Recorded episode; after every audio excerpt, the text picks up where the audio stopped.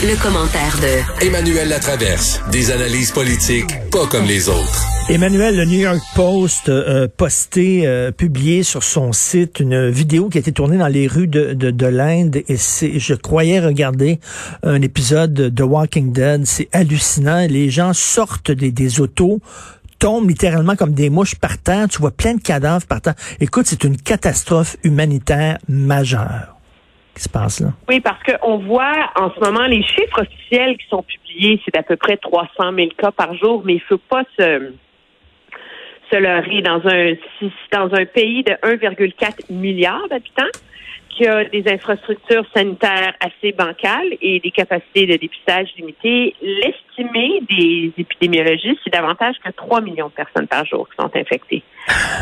Et donc, euh, non seulement est-ce que le réseau hospitalier est complètement submergé, mais il y a une incapacité totale du, du de l'État de reprendre le contrôle de la situation. Puis c'est tragique pour deux raisons.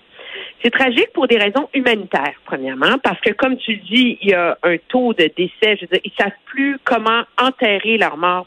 C'est des, mm. De toute façon, ils les enterrent pas là-bas, ils les incinèrent ce sont des, des communautaires. C'est, ce sont des scènes apocalyptiques. On veut aller voir les images.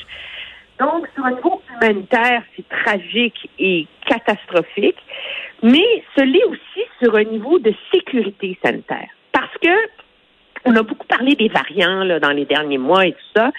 Ce qui arrive, c'est que plus il y a une, des éclosions hors contrôle, plus il y a des foyers pour que le virus mute et se transforme. Alors, on a déjà eu le premier variant indien, qu'on craint être un double mutant. Puis on ne sait pas vraiment s'il est plus contagieux, moins contagieux. On est en train de l'évaluer parce que c'est intéressant. Il y avait une présomption en Inde que finalement on évaluait qu'il y avait probablement 40, 50% de la population qui avait fini par l'avoir entre les deux premières vagues mais que pour des raisons inconnues, ça n'avait pas causé de catastrophe hospitalière. Et donc, il y avait une, impression d'une immunité collective. Hein? Tu te rappelles de ce concept-là? Où il y a assez de monde qui l'a eu, mais c'est plus grave. Puis là, mais ce qu'on voit, c'est avec la flambée, mais faramineuse des cas, c'est que, de toute évidence, le virus a réussi à contourner ça. Le problème, c'est que si, là, il y a un virus indien, un, un variant indien, mais au rythme où ça va, il va en avoir deux, trois, quatre, cinq. Là. Et on craint déjà avoir trouvé un nouveau variant en Inde qui, lui, aurait trois mutations et qui serait encore plus difficile à trouver, à évaluer. Alors, les conséquences que ça a, c'est que déjà, nous, avec les mesures qui vont critiquer le gouvernement Trudeau, etc., mais il y a quand même des mesures de contrôle aux frontières assez euh, draconiennes, là. Même là, le variant est rentré au Canada. Alors, ces autres variants-là qui se développent, ils vont rentrer ailleurs et ils vont alimenter la pandémie ailleurs, surtout dans des pays du monde qui sont faiblement hmm. vaccinés avec des faibles mesures de contrôle. Et tu vois-tu, là, la chaîne se crée. Alors, il y a un vrai dilemme dans mon esprit, euh, éthique, morale, sanitaire, qui se pose rapidement pour les pays développés. Là, euh, tous les pays se mobilisent là, pour envoyer euh, le minimum, là, aller sauver des vies. Là donc ce qu'on appelle des concentrateurs d'oxygène, cette machine qui permet de prendre de l'oxygène dans l'air et de le concentrer dans des bonbonnes pour soigner les gens, parce que les gens meurent parce que la bonbonne d'oxygène se vide dans les hôpitaux. Mmh. Ça, c'est ceux qui se rendent des ventilateurs, etc., etc. Mais est-ce qu'il va pas falloir revoir la stratégie de vaccin dans le monde? Et ça, c'est intéressant parce que depuis le début de la pandémie, il y a comme eu deux, deux philosophies là-dessus. Hein celles qu'ont adopté les pays riches, qui est nous, on s'achète le plus de vaccins possible, tant pis tout le monde advienne que pourra, mais au moins on va protéger notre monde. C'est ce qu'ils ont fait à une échelle astronomique les États-Unis, mais ce que fait aussi le Canada, l'Europe et tout ça, et ce qu'a demandé l'OMS, l'Organisation mondiale de la santé, qui dit de distribuer le vaccin équitablement à travers la planète, comme si c'était un bien commun, tu sais. Et euh, mais là qu'on voit ce qui se passe en Inde, est-ce que l'Inde va devenir le foyer d'une quatrième et d'une cinquième vague dans le reste du monde? Donc, il faut que l'OMS prenne les vaccins pour les pays développés et les concentre en Inde pour calmer le jeu maintenant. Et qu'est-ce que vont faire des pays comme le Canada? Ben, ben, ben, écoute, Emmanuel, en plus, aider l'Inde, là, oui, c'est un geste altruiste, mais c'est aussi un geste égoïste, c'est qu'on se protège nous-mêmes aussi en aidant l'Inde, là. Ben, c'est ça, et c'est la raison pour laquelle les États-Unis, tu sais, qui ont des réserves sans fin d'AstraZeneca dont ils n'ont absolument pas de besoin, qui n'ont même pas approuvé. Donc, ils ont déjà 10 millions de lots sur 10 millions de doses qui traînent sur des tablettes puis sont capables d'en produire 60 dans les prochaines semaines. Là, tout le monde allait quitter les États-Unis pour dire Ah, mais je peux-tu avoir mon petit million, mon petit million, mon petit million? Là, les, là, les États-Unis sont sur le point d'annoncer probablement que ce 60 millions de doses-là, au lieu de les distribuer à leurs amis, ils vont les envoyer en Inde pour des raisons euh, humanitaires.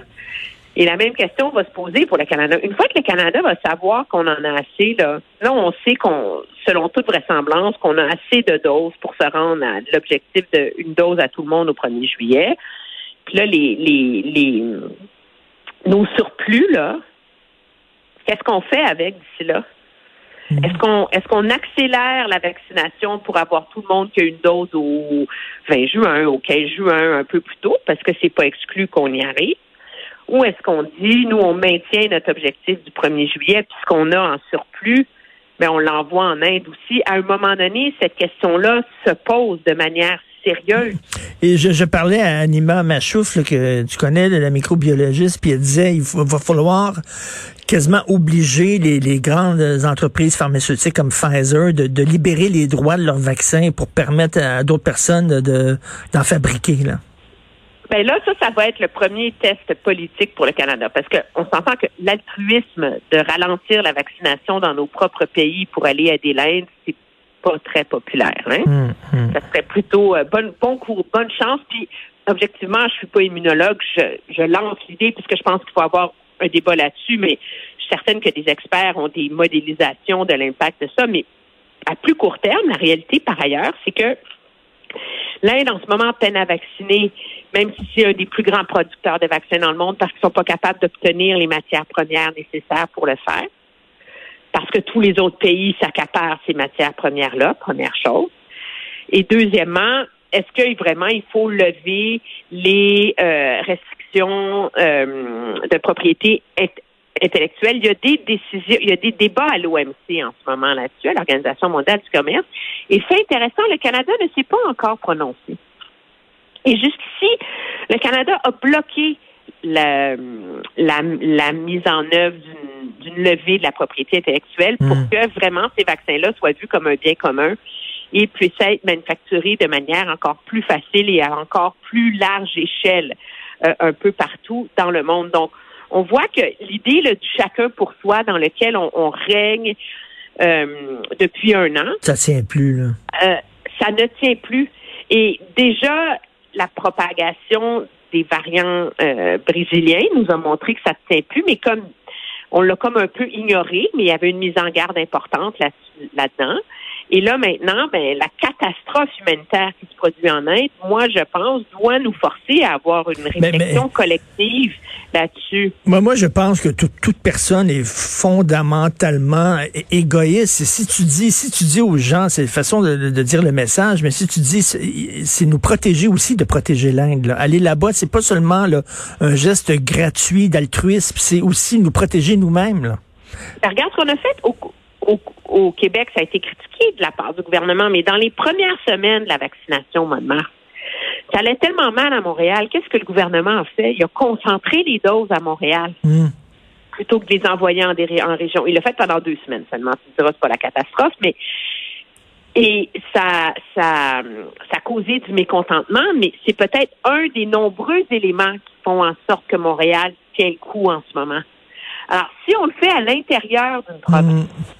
De dire on va priver le Bas-Saint-Laurent, la Gaspésie, l'Estrie, etc., d'un peu de vaccins pour aller contrôler l'incendie qui menace Montréal, mais est-ce que la même logique ne devrait pas, à un moment donné, s'appliquer euh, du côté de l'Inde, mais à l'échelle mondiale. Il faut, il faut inviter les gens à voir ces images-là. Ce sont des images extrêmement difficiles à regarder. C'est très, très dur. Euh, montrez pas ça à des jeunes enfants, là. Mais je vous dis, là, les gens tombent comme des mouches et tu vois plein de cadavres dans la rue. Ils savent pas quoi faire avec, là. C'est, moi, j'ai jamais vu une situation comme ça. C'est vraiment hallucinant. Et je pense que les gens, en regardant ça, vont se rendre compte que là, il faut arrêter de penser en termes de, de nation, là. Oui, absolument. Et, moi, suite à la chronique que j'écris, j'ai reçu beaucoup de courriels de gens qui sont assez informés, qui m'ont dit oui, mais écoutez, c'est la faute du gouvernement là-bas. Euh, le président Maudit a, a M-O-D-I, là, euh, a pensé euh, qu'il y avait une immunité de masse, il a levé les restrictions trop tôt. Oui, c'est ce que Normal Lester me disait hier, là, justement, ça. Oui, OK. Mais est-ce que nous-mêmes, on n'a pas levé les restrictions trop tôt à certains moments? Est-ce que l'Ontario est pas en train de le faire? Ça n'empêche pas. Tous les gouvernements de la planète ont fait cette erreur-là à un moment ou un autre. sais. Et là, le problème, c'est que ça survient dans un pays où il y a une extrême pauvreté, où il n'y a pas d'infrastructure sanitaire et où la levée de ces restrictions-là a coïncidé avec une campagne électorale et des rassemblements politiques et avec d'immenses fêtes religieuses qui le, les deux ensemble se sont transformés en événements super propagateurs. sais. Alors, il y a comme une tempête parfaite en Inde. Mais au-delà de la responsabilité du gouvernement, jusqu'où est-ce qu'on va laisser les gens mourir en Inde et jusqu'où est-ce que, pour punir l'Inde, est-ce qu'on va finir par se punir nous-mêmes et prolonger ce cauchemar d'une autre année, tu sais? Eh oui, non, non, là, il n'y a, pas de frontière avec un virus comme ça. Fait que si, si ça pète en Inde, ça va revenir ici avec des mutants. Puis euh, non, non. Euh, donc, j'invite les gens à lire ton texte euh, intéressant, le dilemme indien. Merci, Emmanuel. Ça me fait plaisir. Merci, salut. As-tu vu, euh, Benoît, la, caricature du grec? T'as as Maxime Bernier et Éric Duhem, c'est vraiment Tigus et Timos. Maxime Bernier qui a diffusé, euh, tu sais, j'ai un compte sur Twitter anonyme, là, j'écris plus rien, je fais juste lire des affaires, puis euh, il a diffusé une hystérique qui dit motherfucker puis le, le cancer c'est vrai la covid c'est pas vrai puis je veux acheter en Amérique puis la pète une une de mais vraiment sur Twitter? de moron là tu sais le discours là, débile puis lui Bernier il retweet ça puis il dit ça tu sais c'est vraiment ah, c'est le leader des prix Nobel vraiment là il est fort fort fort Maxime Bernier à chaque fois qu'il écrit quelque chose sur Twitter il tombe d'un étage dans mon estime. Non, non, il l'a échappé bien raide. Puis déjà qu'on partait du premier ou deuxième étage. Euh, j'entendais Emmanuel parler de l'Inde. On va revenir avec Combe Bastin euh, qui sera avec nous euh, à midi. Il est, lui, là-bas. Il est correspondant pour Radio France Internationale. On lui a parlé la semaine passée. T'as vu les bûchers aussi? C'est fou. On, là, il y a des reportages qui disent que ils brûlent des corps à une fréquence tellement élevée que les cheminées sont en train de craquer. Oui, oui, les, les, les, les faux crématoires qui étaient pas faits pour brûler des corps 24 heures sur 24, 7 jours par semaine. Et, et là, quand tu arrives pour faire brûler le corps de ton monon, mettons, faut il faut que tu apportes ton propre carburant mm. parce qu'il en manque. Mm. on, va, on va lui parler, il est sur place à midi. Puis quand tu es sur place, t'as tendance à voir ce qui se passe un peu. Tu sais, nous autres, on est assis ici, puis on se dit, à la TV, euh, ça a dit que... Mais quand t'es sur place, là, tu dis, l'odeur, là, puis euh, ce qu'on se dit, c'est comme un correspondant parlementaire. sais, on peut, nous autres, avoir des opinions politiques, mais quand tu es sur place, dans les couloirs, puis tu vois le sourire de Justin Trudeau, il me semble qu'il y a raison d'être émerveillé. euh, à 11 heures, on va parler à, Caroline Bourgeois, euh, qui est, ou Catherine Bourgeois, Caroline Bourgeois, qui, est, qui s'occupe de la sécurité publique. En fin de semaine, deux personnes qui ont été abattues par balle, blessées par balle, au coin de la rue un monsieur de 55 ans qui a été poignardé.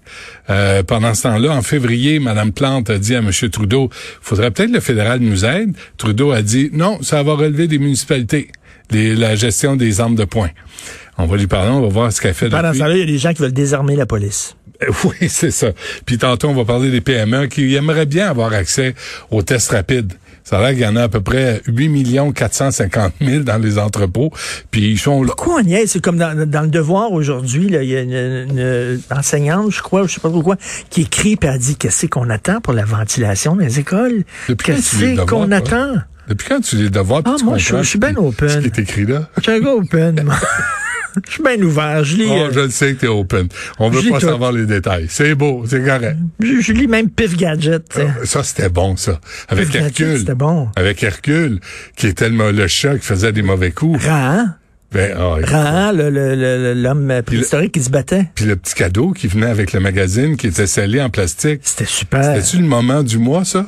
Moi, j'étais tellement... Et le meilleur, le meilleur des petits cadeaux, c'était une poudre que tu mettais dans l'eau, puis il y a des petits poissons qui naissaient. Euh, L'avais-tu ça? C'est délirant. je sais qu'il y a toujours une petite, cochonnerie. Euh, Aujourd'hui, ça s'appelle Dolorama, mais à l'époque, c'était dans un magazine qui s'appelait Pif Gadget. C'était bien, bien drôle. On J'imagine que tu lis ça aujourd'hui et c'est pourri, mais, mais à l'époque, c'était bon.